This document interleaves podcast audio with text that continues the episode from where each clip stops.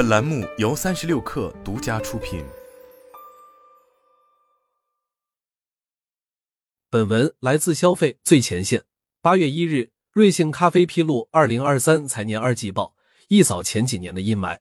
这不仅让挫败许久的瑞幸扬眉吐气，更重要的是，这份财报处处彰显出一个信号：瑞幸甚至超过了星巴克。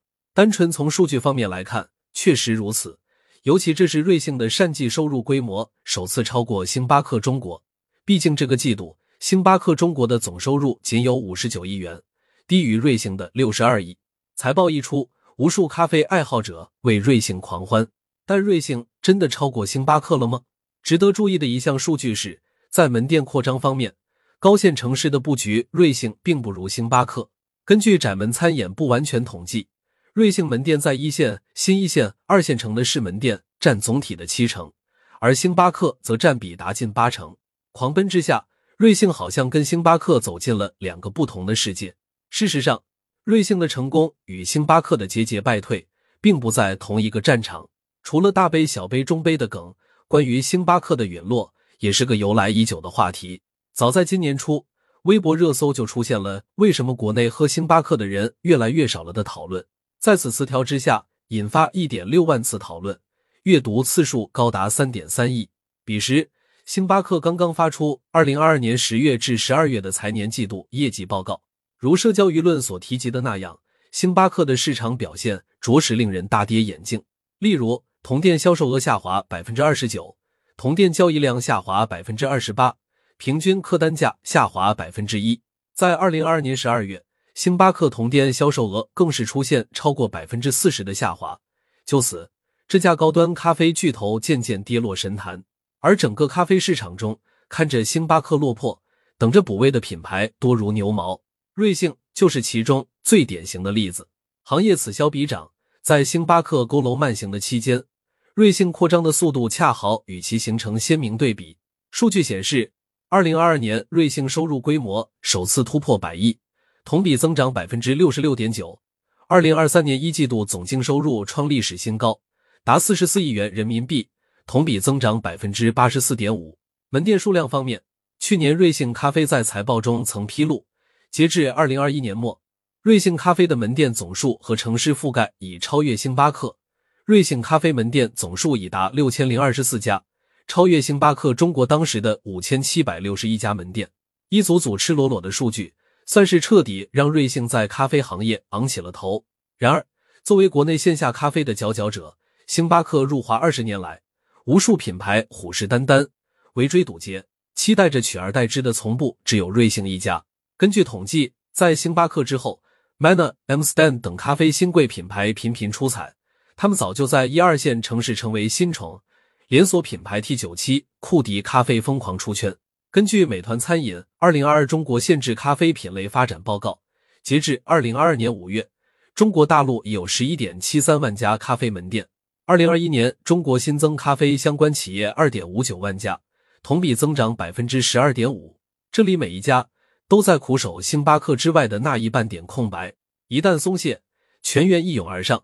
瑞幸则是其中最为凶猛的。有意思的是，国内混迹咖啡市场等着捡漏巨头的。除了咖啡品牌，还有不少奶茶企业。这几年，奶茶店卖咖啡不是什么新游戏。COCO 此前推出了三点九元的美式咖啡，八点九元的生椰拿铁。蜜雪冰城本店售卖咖啡的同时，开始大力布局旗下的子品牌幸运咖。乐乐茶也推出了咖啡品牌豆豆乐。或许，瑞幸发展至此，竞争的对手从来不是星巴克，而是这些跟自己一样守株待兔的品牌。此外，瑞幸的突然逆袭不是没有后遗症，尤其跟星巴克对比，后者毕竟在全球咖啡市场维稳多年。根据明亮公司的统计，上一季度星巴克关店数十六家，瑞幸关店则是一百零九家。星巴克关店率是百分之零点九，瑞幸却高达百分之五点六。自价格战伊始，瑞幸一路势如破竹，越战越勇，但似乎也与高端咖啡领域渐行渐远。不可否认。即便定位不同，瑞幸依旧想在市场声量与消费者心智上抢先星巴克一步。但值得注意的是，瑞幸是否能成功抢夺星巴克的地盘尚未可知。而一直不重视下沉市场的星巴克，似乎也被瑞幸发展速度教育了，开始在尝试闯入下沉市场。而这几年，咖啡行业开始明显的意识到，一二线市场正慢慢成为市场存量，增量来自更加广阔的三四五线城市，甚至是县城。美团外卖数据也证明了这一点，咖啡在四五线城市的订单量同比增长百分之两百四十三，远超出一二线城市的增速。这对于任何品牌而言，无疑都是极大的诱惑。在星巴克此前公布的新店计划中，下沉市场是重点布局的区域。去年九月，星巴克提出到二零二五年，在中国将门店开至九千家，覆盖中国三百个城市。二零二三年。星巴克也选择新进入十座三线以下新城市，其中以五线城市为主。在星巴克中国的这一系列布局计划中，不难看出品牌对国内县域消费的日益认可。更重要的是，由于咖啡市场存在一定的价格敏感度，二零二二本土咖啡消费趋势洞察报告调研数据，消费者最能接受的限制咖啡价格区间是十六至二十五元。在一众平价品牌的打压下。历来高傲的星巴克也开始屈从。这段时间，星巴克不仅盯上了美团、抖音等本地生活团购，去年年底还发放了消费券，在多平台推出九十三元三大杯、富瑞白刺卡、二十八元星冰乐八选一等促销活动。星巴克一旦下沉，在五环内外试图打通一条消费纽带，无异于率先进入瑞幸的腹地，这对瑞幸不是一个好消息。但星巴克的下沉计划也不会顺利。毕竟，任何一家消费品牌想要在短时间内突破自身多年的定位都极为不易。动辄单杯消费三十起步的星巴克，在连续发放代金券的同时，却让客单价跟同到店交易量双重下降。而瑞幸这边依旧试图寻找冲击高端的机会，尤其加速出海后，据悉，瑞幸咖啡在国内的定价在二十八至三十二元之间，各类平台满减活动后。客单价一般在十五至二十元，瑞幸在海外的定价却达到了七至八新币，折合人民币三十六至四十一元。在新人券的优惠后，约为五点六至六点四新币，折合人民币二十九至三十三元。定价基本与星巴克不相上下。如今下沉中的星巴克或许是瑞幸的心头大患。长期来看，星巴克百足之虫。八月二日，星巴克公布了二零二三财年第三财季业绩。截至第三季度末，星巴克中国在两百五十个城市运营六千四百八十家门店，季度内净新增门店两百三十七家，超过前两个季度的总和，创下第三季度的历史新高。随着时间的推荐，双方正在从各自的战场，未来逐渐进入同一个战场已成必然。但现在就说瑞幸和星巴克短兵相接，此消彼长，还为之尚早。除了市场份额与门店数量。瑞幸在供应链上也紧追星巴克。根据相关媒体消息，星巴克在苏州的烘焙工厂预计第三季度启用，届时星巴克将成为中国唯一一家完全控制产业链，从咖啡豆到纸杯的咖啡零售商。数据显示，星巴克的苏州工厂一期项目将投资约九亿元人民币，这是星巴克在美国以外最大的一笔投资。此外，星巴克在全球已有六家咖啡烘焙工厂。其中五家位于美国，一家位于荷兰。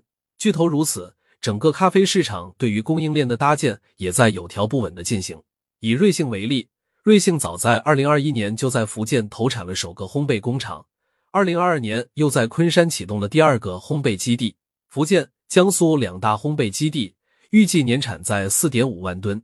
今年年初，瑞幸开启了全球寻豆计划。五月份，瑞幸又在埃塞俄比亚成立办公室。为了就是更好的把控原材料，瑞幸咖啡的单杯成本中，原材料成本占据了相当大的比例。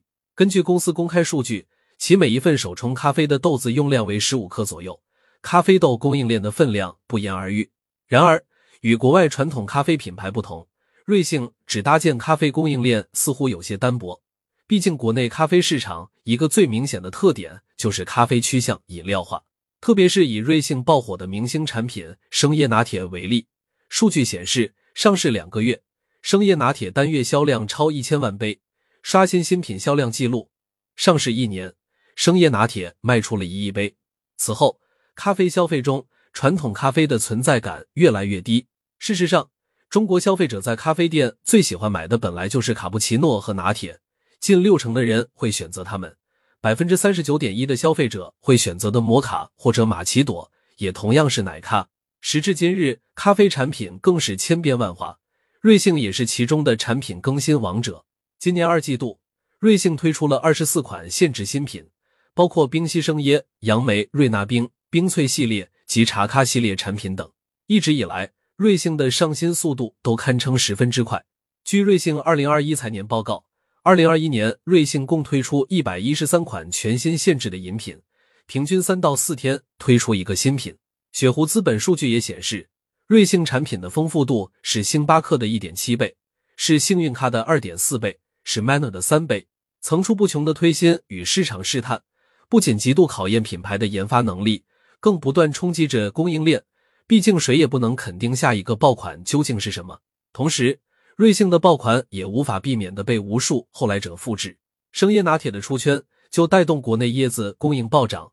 从二零一七到二零二二年，我国椰子饮品市场规模由一百零二亿元飙升至一百四十四亿元。海南省是我国椰子的主要产区，每年能产出将近两亿颗椰子，占总产量的百分之九十以上。但光在二零二二年。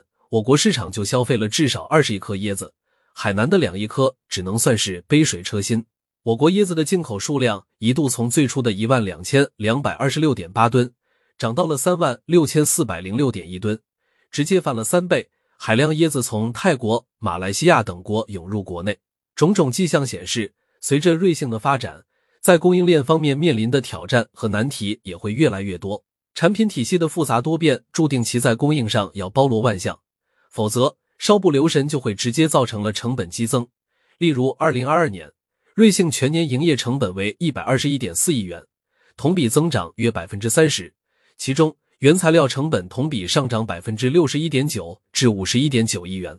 这注定是一场苦心孤诣的奋斗，梦想尚未完成，瑞幸仍需努力。